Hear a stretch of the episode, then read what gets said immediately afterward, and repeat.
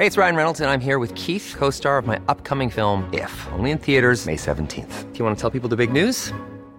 All right, I'll do. Sign up now and you'll get unlimited for $15 a month in six months of Paramount Plus Essential Plan on us. Mintmobile.com slash switch. Upfront payment of $45 equivalent to $15 per month. Unlimited over 40 gigabytes per month. Face lower speeds. Videos at 480p. Active Mint customers by 531.24 get six months of Paramount Plus Essential Plan. Auto renews after six months. Offer ends May 31st, 2024. Separate Paramount Plus registration required. Terms and conditions apply if rated PG.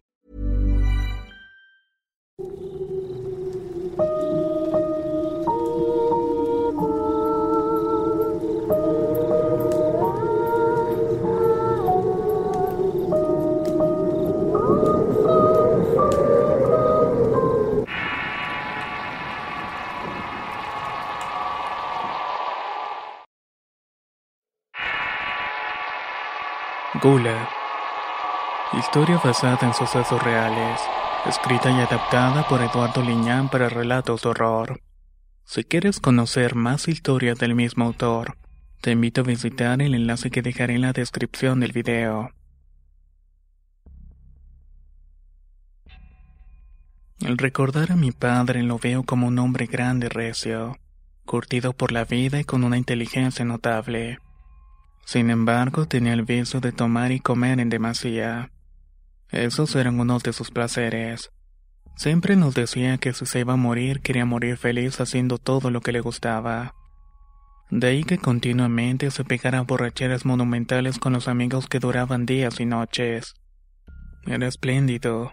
No escatimaba en gastarse dinero en bebida, comida y prostitutas que también le encantaban. Él trabajaba como operador de grúa en un barco carguero que continuamente viajaba a lugares lejanos en Europa y África. Duraba meses fuera de casa, motivo por el cual mi mamá lo terminó dejando por sus ausencias, sumando infidelidades y vicios. Sus hijos varones quisimos quedarnos con él y para ese entonces ya éramos independientes, y no nos pesaba que él estuviera ausente. Siempre que volvía de un largo viaje llegaba con licores y comida de los lugares que había visitado, trayendo además pequeños recuerdos como llaveros, artesanías regionales, entre otras cosas. Su último viaje fue al puerto de Malabo en África, sin imaginar que sería el último. Como era su costumbre, cada que llegaba a un puerto se perdía en sus cantinas entre las piernas de alguna mujer que hallaba. No escatimaba a nadie que aceptara su dinero para sus cosas. Me contó que en aquel viaje a Malabo, después de tener un tremendo bacanal de tres días, tuvo que regresar a su barco, el cual zarpó con rumbo a Argelia. Antes de subir a su nave, visitó un pequeño mercadito a las afueras del puerto para comprar algún recuerdo. Sus pasos lo llevaron a un área donde vendían especias y cosas tradicionales para hacer brujería, que en esos lugares era una cosa bastante seria. Mi padre deseaba llevarse algún recuerdo de esa especie. En su búsqueda fue abordado por una vieja mujer aborigen, la cual estaba vendiendo artesanías hechas con huesos de animal entre otras cosas. Pero uno de esos objetos que llevaba le llamó particularmente la atención, pidiéndole que por favor se lo vendiera. Era una especie de muñeco tallado en madera negra de cuenga con incrustaciones de caracol y muchos clavitos oxidados por toda la figura. Al preguntarle por el precio de esa reliquia, la mujer sonrió diciéndole que no podía venderle ese objeto, ya que se trataba de un maleficio. La figurita de madera había sido tallada y confeccionada con la finalidad de brindar poder y fuerza al portador del mismo. Horriblemente mi padre se daría cuenta tarde que eso era peligrosamente real. Mi papá empezó a negociar con la mujer y fue tanta su insistencia que terminó cediendo al regalarle la figura. Complacido, tomó de las manos de la mujer la estatuilla, no sin antes atender las advertencias de esta. Ten mucho cuidado, lo que está encerrado ahí te dará poder, pero también puede ser tu maldición. Sin comprender muy bien qué le trataba de decir, mi papá subió a su barco para emprender su viaje. Meses después, por fin llegó Tampico y nos contó tan particular historia. Nosotros, como estábamos acostumbrados a los souvenirs extraños, no le dimos mayor importancia. Mi papá continuó con su vida en excesos, pero esta vez notamos algo diferente. Se había vuelto más alegre y más vigoroso tanto en su andar como en sus actitudes. Esto a pesar de tener una enorme panza, cuerpo y edad avanzada. Se movía con agilidad y ya no le roncaba el pecho cada vez que hablaba. Él decía que el muñeco había funcionado y que todo era producto de sus bendiciones. Nosotros, sus hijos, éramos escépticos de todas esas cosas y decíamos que tal vez tenía su segundo aire. Así que lo dejamos seguir con su ritmo de vida y excesos. Esa fuerza y ese vigor los causó en borracheras, orgías y comilones que continuamente hacía. Entonces comenzó para él y para nosotros lo que sería un infierno. Su compulsión era enfermiza, agobiante y obscena. Nos empezamos a preocupar más en la fiesta de una tía en la que hubo un banquete para despedir a nuestra prima en su viaje de estudios. Cuando llegamos empezó a servirse platos llenos de quisos y limitaciones, además de tomar cervezas al por mayor. Era grotesca y repugnante su manera de comer. Lo hacía con dedos y manos metiéndose la comida que hace fuerzas en una boca que no paraba. Angustiados comenzamos a advertirle de controlarse y eso desencadenó una furia que no logramos comprender. Llegando al punto en que nuestros familiares se alarmaron al ver que pronto salía corriendo a vomitar en la calle, para luego regresar a seguir comiendo. Mi padre realmente se encontraba muy mal. Después de esa noche en la que a fuerza logramos controlar su ansiedad, intentamos ayudarle llevándole al médico para detener esa compulsión sin lograr grandes avances. Solo le dábamos tiempo para que pudiera seguir con sus faenas en exceso. Fue una noche que regresamos de una fiesta mis hermanos y yo. Él estaba tirado en el piso completamente borracho. Se encontraba acostado en su propio vómito y excremento. Lo más extraño era que estaba el muñeco fetiche africano, bien colocado frente a él como si lo estuviera cuidando. Después de la penosa tarea de levantarlo y limpiarlo, mi padre recobró la conciencia, diciendo que se sentía bien y que sentía que tenía hambre además de deseos de festejar con sus amigos.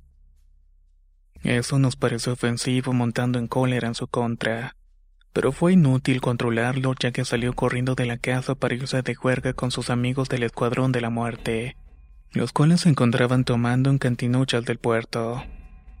Conforme pasaban los días, mi papá a veces lograba contenerse de comer y de tomar. A veces lo sorprendimos sentado con el muñeco colocado en la mesa y le estaba hablando con mucha naturalidad. Decía que le daba fuerzas y que lo hacía sentirse con mucha salud. En ese momento entramos en una discusión que terminó mal. Después de ese día comenzamos a distanciarnos. Las cosas no mejoraban. Salía por días y regresaba ebrio. A veces llegábamos y lo encontrábamos con mujeres en su habitación teniendo fiestas. Toda la casa olía cigarro y alcohol por días. Él no se inmutaba y se captaba de haber dejado el Viagra, y se acostaba con cualquier mujer que encontraba en algún callejón. Esa hambre de todo no podía ser saciada con nada. De nueva cuenta el muñeco estaba en sus manos. Nunca se separaba de ese objeto diciendo continuamente, Dale muchas gracias al negro que me está cuidando. Eso y el hecho que había perdido el control me hizo abrir mi mente, sospechando que algo no estaba bien con esa figurilla. Decidí indagar acerca de la naturaleza de ese muñeco. Mi búsqueda en internet me llevó a conocer tradiciones ancestrales de muchas culturas africanas. Una de ellas era originaria del Bajo Congo en África en donde supuestamente existía una tribu que hacía hechicería y encantamientos muy poderosos. Entre ellos unos muñecos llamados Nkiesi. Algunos de ellos eran para curar y otros para hacer todo lo contrario. En esas regiones había un sinnúmero de tribus cuyos usos y costumbres se basaban en la hechicería. Muchas de ellas hacían este clase de muñecos para venderlos en mercados de brujería, o a lo largo de la costa atlántica de África Central lugar donde mi padre atraqueaba continuamente su barco, y donde había conseguido también la figurilla. Existían muchas leyendas sobre las cualidades de estos fetiches, algunas que al final resultaron ser más folclore que ciertas. Sin embargo, me quedaba la duda. ¿Y si el muñeco realmente estaba maldito? Hey, it's Ryan Reynolds, and I'm here with Keith, co star of my upcoming film, If, only in theaters, May 17th. Do you want to tell people the big news?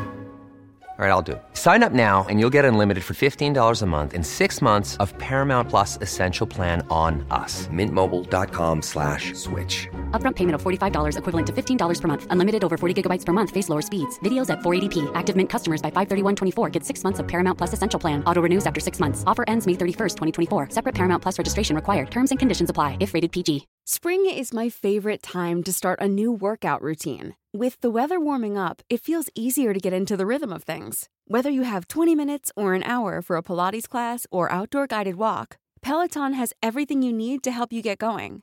Get a head start on summer with Peloton at onepeloton.com. Según una tradición de esta tribu, los pocos o brujos negros dedicaban su vida a la adoración de las fuerzas oscuras y dioses malos, con ceremonias paganas donde sacrificaban animales y personas. Una de estas prácticas era para atrapar a un espíritu inmundo para luego encerrarlo en esta clase de muñecos, obteniendo sus poderes para sanar o enfermar a las personas. Todo eso me parecía fascinante y a la vez aterrador. Luego de leer sobre eso, decidí tomar el muñeco y quemarlo en el momento en que mi padre estuviera curándose la borrachera. Así lo hice noches después, pero me fue imposible por más gasolina que le echara. Tan solo pude quemar el pelo del muñeco hecho con fibras de coco. En ese momento algo pasó en la casa. El ambiente exterior cambió escuchándose truenos y retumbar de paredes que provenían del cuarto de mi padre. Alarmado me dirigí a su habitación y al entrar el terror se dibujó mi rostro, al ver una extraña sombra negra que se postraba encima de su abultado estómago. La figura humanoide que parecía observarme me hizo sentir un abrumo y un frío horrible que me recorrió completamente. Por breves instantes pude notar que la maldita sombra se asemejaba mucho al fetiche rodeado de clavos y rasgos deformes tallados en la madera. No sé cuánto duró aquel horrible evento, pero de pronto aquella aparición se difuminó rápidamente ante mis asombrados ojos. Un aire helado se dejó sentir por todos lados, por lo que aterrado corrí al patio donde había dejado el muñeco quemarse. Y de entre las llamas lo saqué solo para darme cuenta que seguía intacto. Todavía temblando de la impresión entré a la casa y estaba mi papá esperándome con un gesto de odio. Un rostro que jamás podré olvidar y que me dio miedo y tristeza a la vez. Dame a mi negro, y no lo vuelvas a tocar o te voy a matar. Enseguida de dárselo tomó las llaves de su carro y se marchó. Pasaron varios días de no saber nada de él cuando mis hermanos y yo decidimos ir a buscarlo los lugares que frecuentaba. De pronto mi teléfono sonó y era mi papá. Su atronadora voz ahora era una especie de jadeo que me hablaba con dificultad. Me dijo que se sentía mal pidiendo que fueran por él. Eso fue todo la llamada se cortó.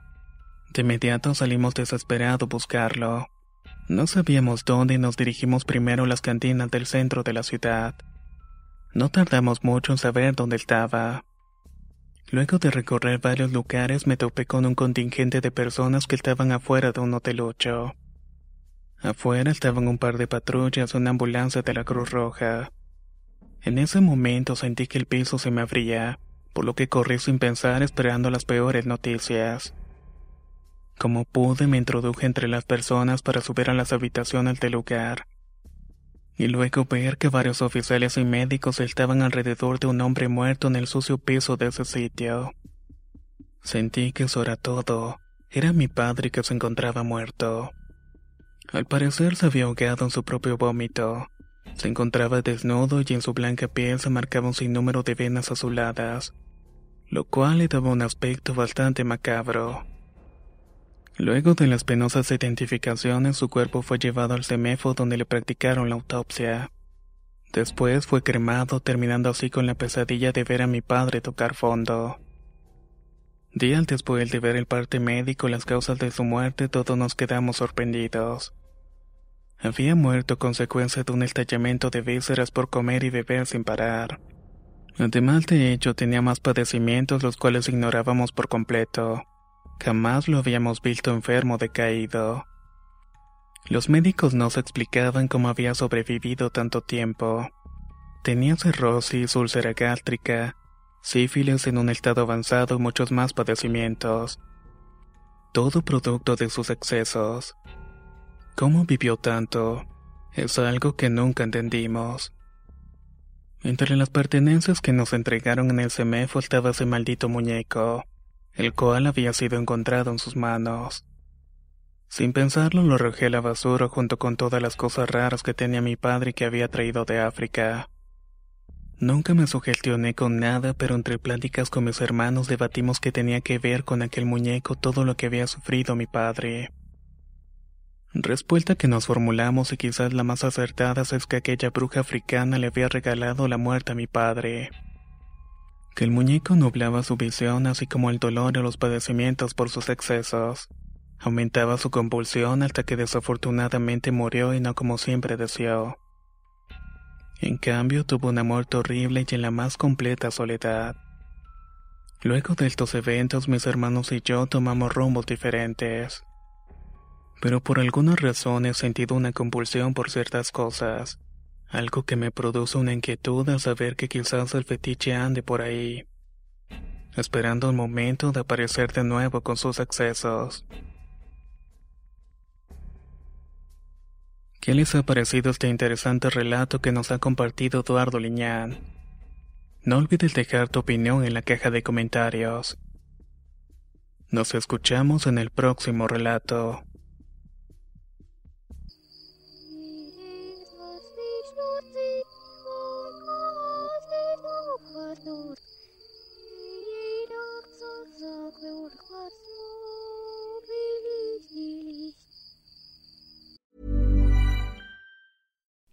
Would you like to look five years younger? In a clinical study, people that had volume added with Juvederm Voluma XC in the cheeks perceived themselves as looking five years younger at six months after treatment. Look younger, feel like you. Add volume for lift and contour in the cheeks with Juvederm Voluma XC. Reverse signs of aging by adding volume to smooth laugh lines with Juvederm Volure XC. For important safety information and to find a licensed specialist, visit juvederm.com. That's J U V E D E R M.com. Not for people with severe allergic reactions, allergies to lidocaine, or the proteins used in Juvederm. Common side effects include injection site redness, swelling, pain, tenderness, firmness, lumps, bumps, bruising, discoloration, or itching. There's a risk of unintentional injection into a blood vessel, which can cause vision abnormalities, blindness, stroke, temporary scabs, or scarring. Talk to a licensed specialist to find out if it's right for you. Hey, folks, I'm Mark Marin from the WTF Podcast, and this episode is brought to you by Kleenex Ultra Soft Tissues, your ally to help tackle your allergy symptoms this season. I love the change of seasons, but nobody loves pollen and all those other things floating in the air that make you sneeze during this nice weather. Kleenex Ultra Soft Tissues are hypoallergenic and allergist approved, so fight back against watery eyes and runny noses without worrying about irritating your skin. For this allergy season, grab Kleenex and face allergies head on.